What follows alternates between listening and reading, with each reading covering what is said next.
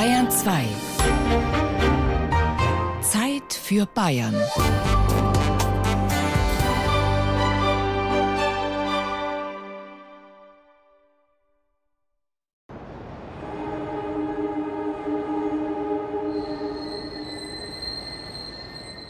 Ein sonniges Wochenende in Starnberg. Aus den Türen der S-Bahn ergießt sich eine zäh dahinfließende Menschenmasse die Bahnsteigtreppe hinunter direkt an den See. Kurz vor dem Wasser gerät sie ins Stocken, teilt sich auf. Ein Teil drängt auf den Anliegesteg der Dampfer, ein anderer auf die Terrassen der Restaurants für einen Latte Macchiato, einen Prosecco oder einen Aperol Spritz und ein dritter dem Ufer entlang in Richtung Liegewiese. Für die Münchner ist es, wie man es immer so schön sagt, die Badewanne der Münchner. Fabian Müller ist Starnberger. Er arbeitet im Museum Starnberger See und leidet an solchen Wochenenden schon ein bisschen darunter, dass der Starnberger See gar so beliebt ist bei den Münchnern. Einerseits ist es natürlich schön, wenn man sagt, man wohnt in Starnberg, in München weiß gleich jeder, wo es ist und wie man hinkommt. Gleichzeitig ärgert man sich natürlich, wenn man eigentlich nur irgendwas in der Stadt kaufen möchte, schnell mit dem Auto runterfährt und dann mit tausend anderen Leuten im Stau steht. Der See ist fest in Münchner Hand. Mancher Starnberger flüchtet vor dem Strom der Ausflügler ins Hinterland oder gar an den Ammersee. Denn was zu viel ist, ist zu viel. Ganz gutes Beispiel ist das Undosa, das ganz lange so ein klassischer Ort war, wo gut betuchte ältere Starnberger Damen ihre Dackel und Nerze ausgeführt haben. Das ist heute ein Hugos, ein, man könnte sagen, Lokal mit Ibiza-Feeling, das eigentlich hauptsächlich von Münchnern frequentiert wird und mit dem man als Starnberger eigentlich wenig Berührungspunkte hat. Aber wie kam es überhaupt dazu, dass der See so beliebt wurde bei den Münchnern? Um das zu klären, muss man nur ein kurzes Stück über den See fahren. Hinüber in den kleinen Ort mit diesem eigenartig unbayerischen Namen. Nach Leoni. Direkt am Steg wartet ein großes Hotel, ein Betonzweckbau aus den 70er Jahren, auf Gäste. Hier hat sie ihren Anfang genommen, die große Begeisterung der Münchner für ihren Starnberger See. Wann der Gamsbock übern Stiegel springt und die Senderin recht schöne Lieder singt und der Stier läuft noch her der roten Kur. Jetzt geh mal heim, sagt sie mein lieber Bub. Didel, didel,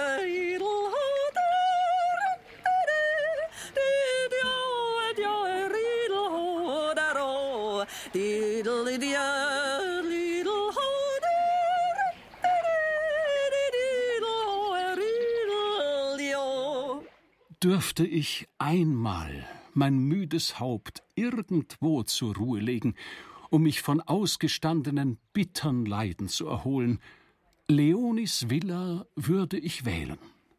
Schriftsteller Friedrich Wilhelm Bruckbräu, 1835. Sinnige Freunde dieses herrlichen Aufenthaltes haben sich hinter der Villa an der aufsteigenden schattigen Anhöhe geschmackvolle Häuschen mit Gärtchen gebaut. Glaubt's mir's leid, es ist eine rechte Freit. Ach, an jenem Morgen meiner Landung war's, wo ich die Wunderklänge der ersten Nachtigall unserer Oper, Frau Clara Metzger-Vespermann, mit trunkener Seele auf jener Villa vernahm.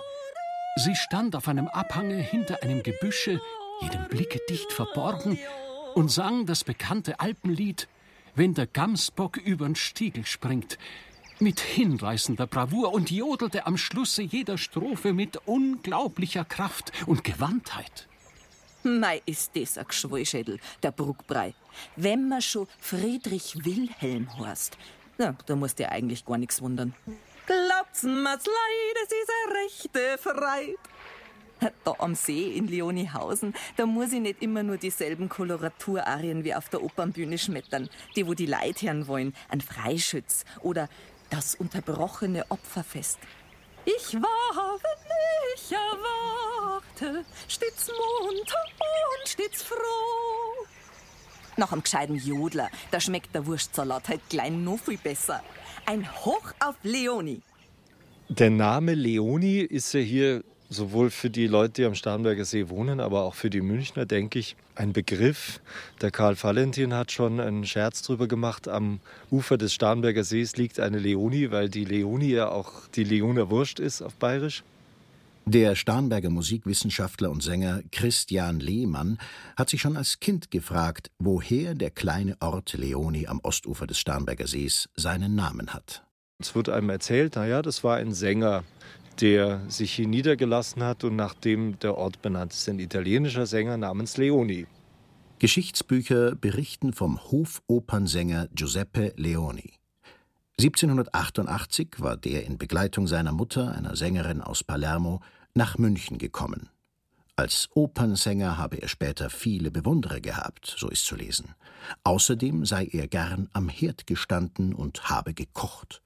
Es wurde sogar spekuliert, dass er einer alten sizilianischen Adelsfamilie entstammte. Solche Gerüchte unterstützte Leoni gern selbst. Er war wohl schon, hatte seinen gewissen Hang zur Hochstapelei, könnte man vielleicht fast sagen. Er muss wohl eine recht große Klappe gehabt haben, sagen wir mal. Also es gibt einige Briefe, die aufgetaucht sind, in denen er als von Leoni bezeichnet wird. Ja, freilich. Ein halbschariger Sänger ist er gewesen, unter uns gesagt der hat halt meistens in der Kirche gesungen und nur ab und zu auf der Bühne. Also damals, wie die Leute so über mich gejubelt haben, wie ich als Agathe im Freischütz gesungen hab, da ist mir der überhaupt nicht aufgefallen. Aber das ist ja jetzt auch wurscht, weil sein Wurstsalat ist grandios und seine gereicherten Renken sowieso, egal wie seine Intonation einmal gewesen ist. Er hat schon etwas Schaum geschlagen, hat sich vermarktet und das ist ihm mehr oder weniger gelungen, aber dann als Gastwirt ist die Rechnung gut aufgegangen. Da hat er auch wirklich hier Qualität geliefert und seine Gastwirtschaft wurde wohl nicht zu Unrecht zu einem sehr beliebten Ort. Christian Lehmann hat sich in den Archiven auf die Suche nach Giuseppe oder deutsch Josef Leoni und der Entstehung des Ortsnamens gemacht. Der Leoni bei dem die Starsopranistin Clara Metzger-Vespermann 1826 jodelte und dabei nicht nur vom Schriftsteller Friedrich Wilhelm Bruckbräu angehimmelt wurde, hatte nach dem Ende seiner Gesangskarriere eine Sommerwirtschaft am Starnberger See eröffnet, in dem kleinen Fischerweiler Assenbuch.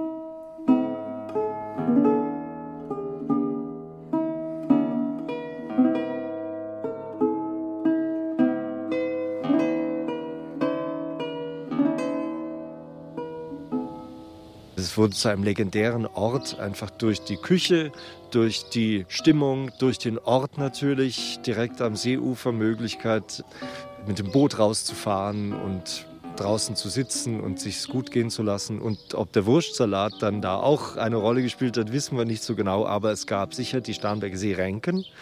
Es gab, wie es in Berichten heißt, echten mit Ä Kaffee. Es gab Wein, es gab gute Küche. Es muss doch ein sehr angenehmer, auch kulinarisch angenehmer Ort gewesen sein. Das originellste und selbst in der Geldklemme noch heiterste unter allen Völkern der Erde, das Theatervolk, erholt sich hier von seinen Anstrengungen auf der Hofbühne und weiß den reizenden Ort mit den buntesten Gefilden der Fantasie gesellig auszuschmücken. Der Bruckbrei schreibt das alles bloß, damit er seine Renken umsonst kriegt. Freilich ist es schön da, Sonst waren wir doch nicht alle da. Leoniehausen ist halt ganz was Besonderes. Auch wenn's am Arsch von der Welt ist. Es war am Arsch der Welt, das ist ganz richtig. Wir reden jetzt vom Jahr 1825 als diese Gastwirtschaft hier ihre Tore geöffnet hat, da war am Starnberger See eigentlich noch nichts los. Man musste durch den Forstenrieder Park mit der Kutsche bis Berg meistens oder vielleicht bis Starnberg auch nur und dann entweder zu Fuß oder mit dem Schiff hierher kommen, weil der Ort Leoni direkt am Seeufer schwer zugänglich war. Aber trotzdem anscheinend so attraktiv, dass die Münchner gerne gekommen sind, dass man dann sagte, jetzt gehen wir zum Leoni.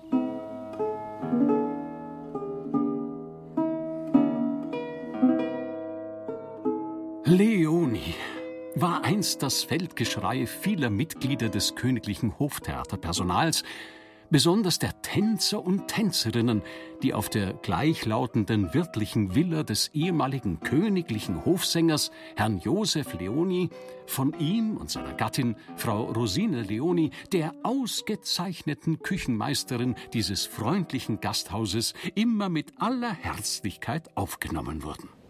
Interessanterweise hat der Leoni immer noch ganz gute Verbindungen anscheinend zur Münchner Künstler-, Sänger-, Schauspielergesellschaft gehabt. Jedenfalls wurde die Gastwirtschaft sehr schnell ein Anziehungspunkt hauptsächlich für die Theaterleute und für Maler und für Schriftsteller, also Künstlerszene aus München. Die sind hergekommen und dann hat sich das natürlich in der Szene verbreitet, der Ruf des Gasthauses. Im Grunde hat Josef Leoni mit seinem Gasthaus den Startschuss dafür gegeben, dass der Starnberger See heute das ist, was er ist. Bekanntes Ausflugsziel der Münchner, beliebtes Domizil der Geldigen, begehrter Treffpunkt der Schikaria. Geboren wurde der begnadete Gastwirt und weniger begnadete Sänger in Palermo. Seine Mutter war eine erfolgreiche Sopranistin, die durch ganz Europa tourte und schließlich ihrem 17-jährigen Sohn eine Stelle als Bassist im Chor der Münchner Hofkapelle verschaffen konnte. Und in München lernte Giuseppe Leoni seine erste Frau kennen. Eigentlich fing die Geschichte der beiden ja so an, aufstrebende Tänzerin am Münchner Hoftheater heiratet einen einige Jahre jüngeren, ganz am Anfang stehenden Sänger. Das war also die Mariana geborene Schmaus, die aus Mannheim kam. Dann machte sie ziemlich Karriere, wurde erste Tänzerin und Leoni blieb Zeit seines Lebens Chorsänger, muss man sagen. Er stand aber fast nie, bis auf eine Ausnahme, als Solist auf der Opernbühne. Hab ich doch schon gesagt. Und seine Frau, die hat beim Idomeneo von Mozart mittanzt, wie der die Oper da für unser Theater geschrieben hat. Und in Venedig hat's tanzt. Und in Mailand. Ja, da hab ich auch schon gesungen. Aber er, er hat schon ein bisschen drunter gelitten unter dem Erfolg von seiner Mariana. Die Ehe ging auseinander. Leoni musste auf die üppigen Gagen seiner Frau verzichten. Noch während seiner Sängerkarriere hatte er deshalb immer wieder versucht, sein schmales Gehalt aus der Hofkapelle aufzubessern und übernahm Gelegenheitsjobs oder Hausmeisterdienste bei einem seiner Bekannten, dem Generaldirektor des Finanzministeriums Franz von Krenner. Der ist heute hauptsächlich bekannt für seine umfangreiche und skandalöse Sammlung erotischer Literatur. Franz von Krenner war schon lange ein großer Freund des Starnberger Sees und der malerischen Sonnenuntergänge in Assenbuch. Dass der Krenner 1811 hierher gefahren ist, um hier sich zu erholen oder hier auch mit seinen Freunden am Seeufer zu sitzen und zu feiern, ist eigentlich ungewöhnlich. Also er war sozusagen ein Pionier. Was genau ihn hierher getrieben hat, wissen wir nicht. Interessanterweise ist in demselben Jahr 1811 eine zweite Auflage von einem bekannten Buch erschienen, die Beschreibung des Würm- oder Starnberger Sees von Lorenz von Westenrieder. Jedenfalls kaufte sich der Franz von Krenner 1811 ein Stück nasse Wiese mit Obstbäumen in Assenbuch und errichtete darauf ein kleines Sommerhaus, in dem er mit Freunden, unter anderem auch Josef Leoni, feierte.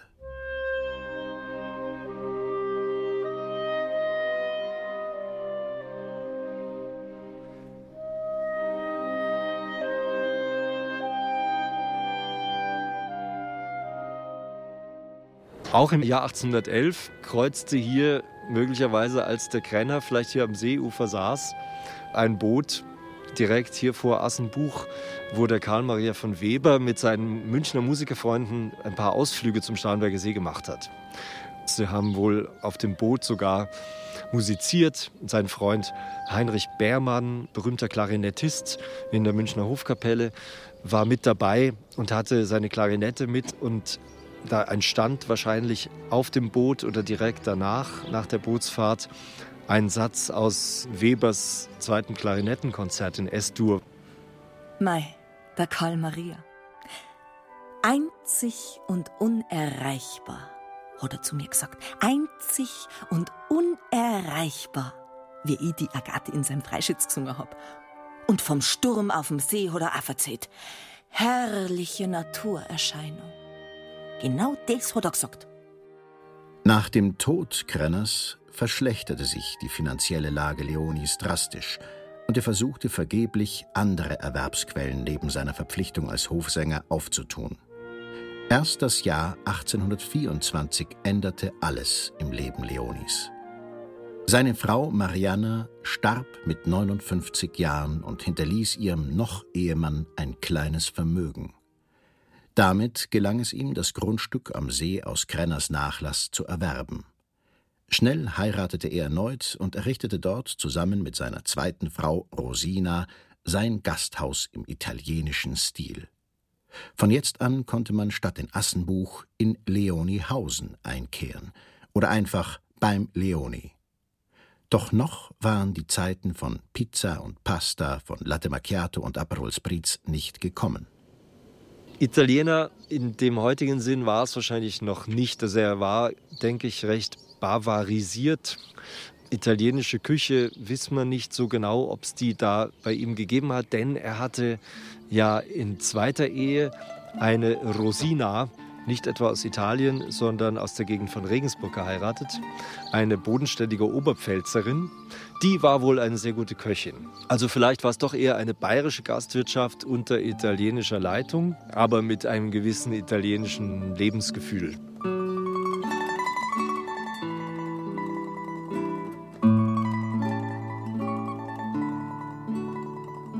Die Villa Leoni war eine kleine Villa im italienischen Stil mit einem Säulenportikus und einer Pappelallee, die ein bisschen an die Zypressen des Südens erinnerte. Im Hintergrund die verschneiten Berge des Zugspitzmassivs. Das Panorama, der See im Vordergrund, im Hintergrund die Berge, vielleicht noch so mit dem einfachen Leben der Bauern. Das hat schon dem Zeitgeist entsprochen, wurde entsprechend abgebildet und wurde dann auch entsprechend wohlwollend und positiv aufgenommen von einem kunstinteressierten Publikum. Der Kulturhistoriker Daniel Kofler ist stellvertretender Leiter des Museums Starnberg. In der ersten Hälfte des 19. Jahrhunderts sind die ersten Künstler hier, die so ein bisschen als Avantgarde an den See kommen, hier die Landschaft malen und dadurch dann eben auch Eindrücke vom See in München sozusagen präsentieren und dort dann von so einem kunstaffinen Bürgertum, aus einem gehobenen Bürgertum aufgenommen wird. Und das sind dann sozusagen die ersten, die es dann auch an den See zieht. Beliebtes Motiv. Leonis Villa und das Seepanorama bei Assenbuch. Ein Volltreffer für Leoni. Malergrößen wie Kaulbach, Rottmann oder Cornelius wurden seine Gäste, und mit ihnen kam hoher Besuch an den See. Man sagt, dass selbst König Ludwig I. einmal hier war, um den Ort Leoni zu besichtigen, das Gasthaus, und dann auch wohl gesagt hat, ja, hier zeigt sich doch der gute Geschmack des Italieners.